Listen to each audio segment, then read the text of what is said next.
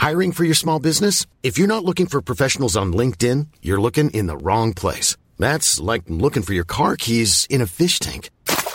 LinkedIn helps you hire professionals you can't find anywhere else, even those who aren't actively searching for a new job but might be open to the perfect role. In a given month, over 70% of LinkedIn users don't even visit other leading job sites. So start looking in the right place. With LinkedIn, you can hire professionals like a professional. Post your free job on linkedin.com slash spoken today.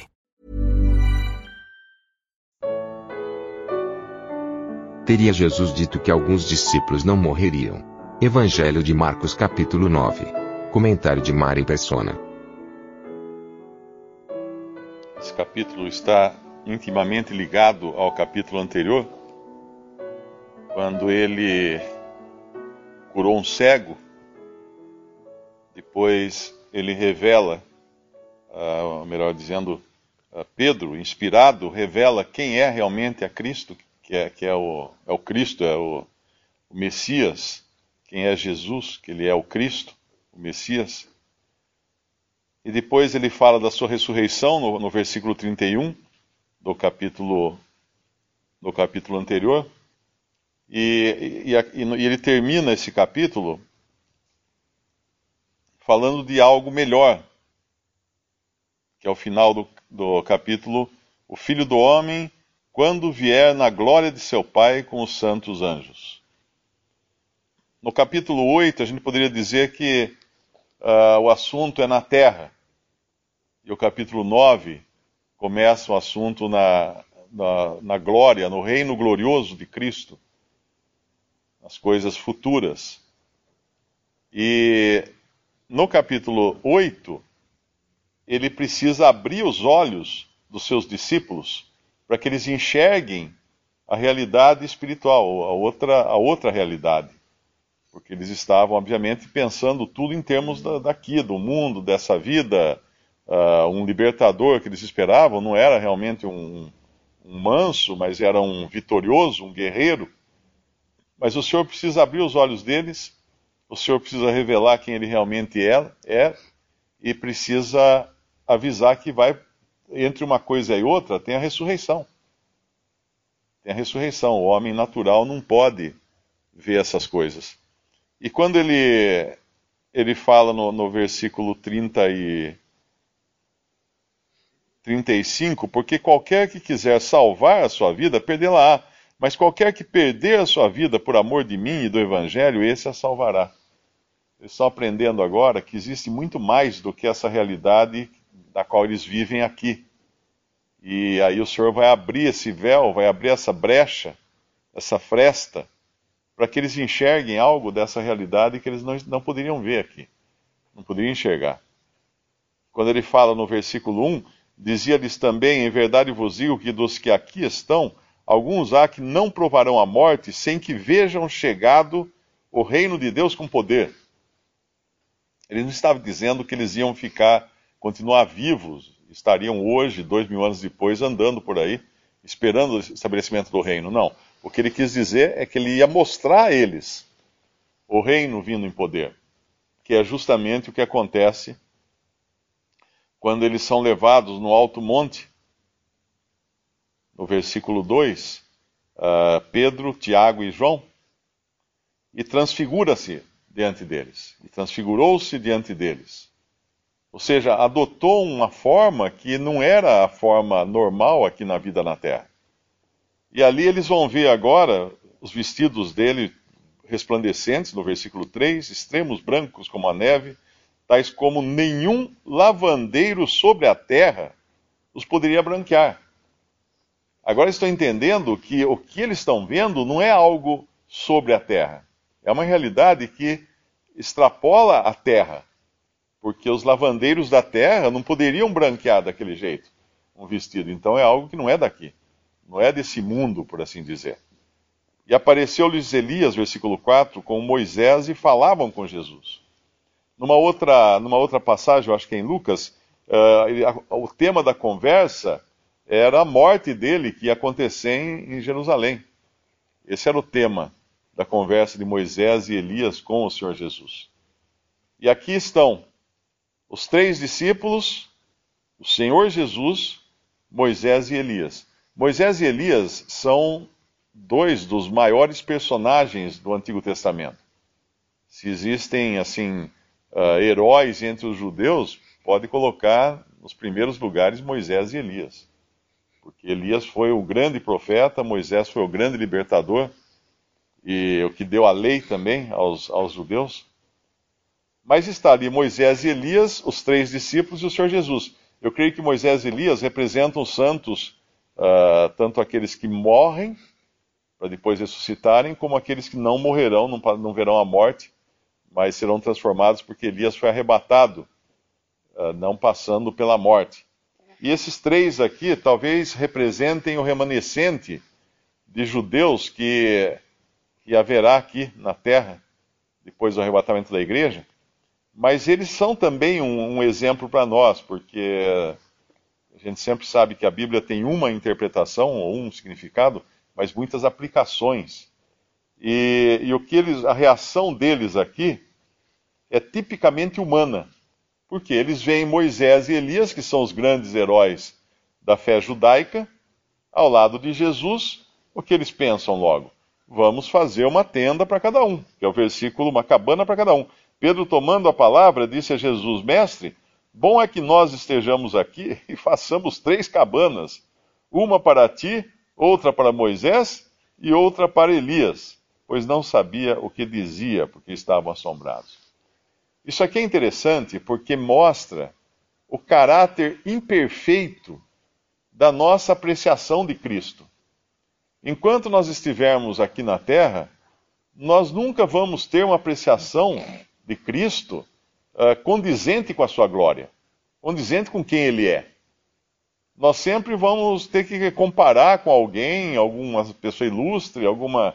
Mas Deus aqui põe logo, intervém e, e faz desaparecer esses dois grandes personagens do Antigo Testamento e dá um testemunho do seu filho. Ele fala no versículo 7 e desceu uma nuvem que os cobriu com a sua sombra, e saiu da nuvem uma voz que dizia: Este, este é o meu filho amado. A ele ouvi. E tendo olhado em roda, ninguém mais viram, senão só Jesus com eles. Esse testemunho que Deus dá, Pedro vai repetir depois, em 2 Pedro, capítulo 1. Isso deve ter ficado gravado na memória de Pedro de uma forma muito, muito forte. É, 2 Pedro. 2 Pedro capítulo 1, versículo 16. Porque não vos fizemos saber a virtude, ou seja, o poder e a vinda de nosso Senhor Jesus Cristo, seguindo fábulas artificialmente compostas, mas nós mesmos vimos a Sua Majestade a sua majestade. Por, porquanto ele recebeu de Deus Pai honra e glória, quando da magnífica glória lhe foi dirigida a seguinte voz: Este é o meu filho amado, em quem me tenho comprazido. E ouvimos esta voz dirigida do céu, estando com, nós com ele no Monte Santo. Pedro nunca mais esqueceu esse momento. Nunca mais esqueceu. E nós podemos ter certeza de que por mais que a gente leia isso aqui e entenda quem é o Senhor Jesus, a nossa apreciação dele não é aquela que o Pai tem dele. Aquela que Deus Pai tem de, do Senhor. Que é, ele realmente aprecia o Senhor como ele é. Nós estamos tão cercados de, de distrações, de coisas, de pessoas, de, que a gente se esquece disso. Gente, uma, uma uma, um, um, um dos grandes privilégios que eu acho que a gente tem, entre muitos, né? De o Senhor ter, ter mostrado essa verdade, de estar congregado ao nome do Senhor, é tirar o homem de frente da gente, tirar o homem da vista da gente. O homem de diante da gente. Quem, quem vive no meio religioso, uh, seja católico como protestante, sabe como existe, uh, a gente chama rasgação de seda, né? Como existe honrarias para homens. É, é impressionante a gente ver a, a maneira como as pessoas se comportam quando vem um clérigo, seja um padre ou um pastor, como mudam a maneira de conversar, como beija o anel, como beija a mão, como quase que se prostram diante da pessoa, como se fosse um grande personagem. E, no entanto, nós vemos aqui quem é realmente esse grande personagem, que é Cristo. Uh, mesmo Moisés e Elias não faziam, não faziam páreo para ele. Por mais que na cabeça do, do, por mais que fossem servos muito usados por Deus, e na cabeça daqueles discípulos eles estavam uh, numa posição de, de preeminência, uma posição importante, eles tinham um grande respeito por eles, mas nada se compara a Cristo. Nada, nada, nada. Não vai ter ninguém na presença de Deus que possa se comparar a Cristo. Agora, o, o mais bonito de tudo isso é que Deus nos enxerga agora em Cristo. Somos aceitos no amado. Toda, toda apreciação que Deus tem de Cristo é nessa que nós somos aceitos. Efésios, capítulo, capítulo 1, eu creio. Somos feitos agradáveis no amado. Capítulo 1 de Efésios, versículo 6. Para louvor e glória da sua graça, pela qual nos fez agradáveis a si no amado, em Cristo. Que privilégio esse!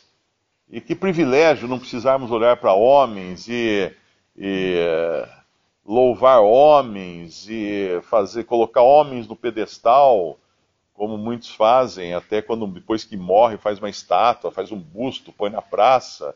Uh, que privilégio a gente poder se ocupar só com Cristo e saber que a apreciação que o Pai tem dele essa nos é transmitida porque estamos nele, né? Ele uh, nos fez agradáveis a si, a Deus, no amado que é Cristo.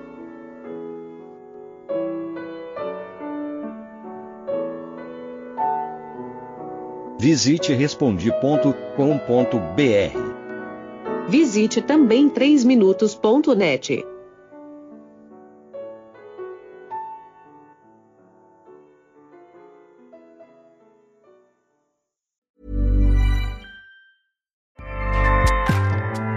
ACAST powers the world's best podcasts. Here's a show that we recommend. The Real Housewives is a guilty pleasure for most, but if you're looking to not feel guilty about that pleasure, tune in to Everything Iconic with me, Danny Pellegrino, where I break down all the messy moments and behind the scenes antics of Bravo's popular franchise. And on Everything Iconic, I also interview celebrity guests like Kelly Ripa, Kiki Palmer, Drew Barrymore, Cameron Diaz, and more about their guilty pleasures, their past work, and so much more. So if you're pop culture obsessed and find yourself watching way too much reality TV like me, tune in to Everything Iconic with Danny Pellegrino wherever you listen to podcasts. ACAST helps creators launch, grow, and monetize their podcasts everywhere. ACAST.com.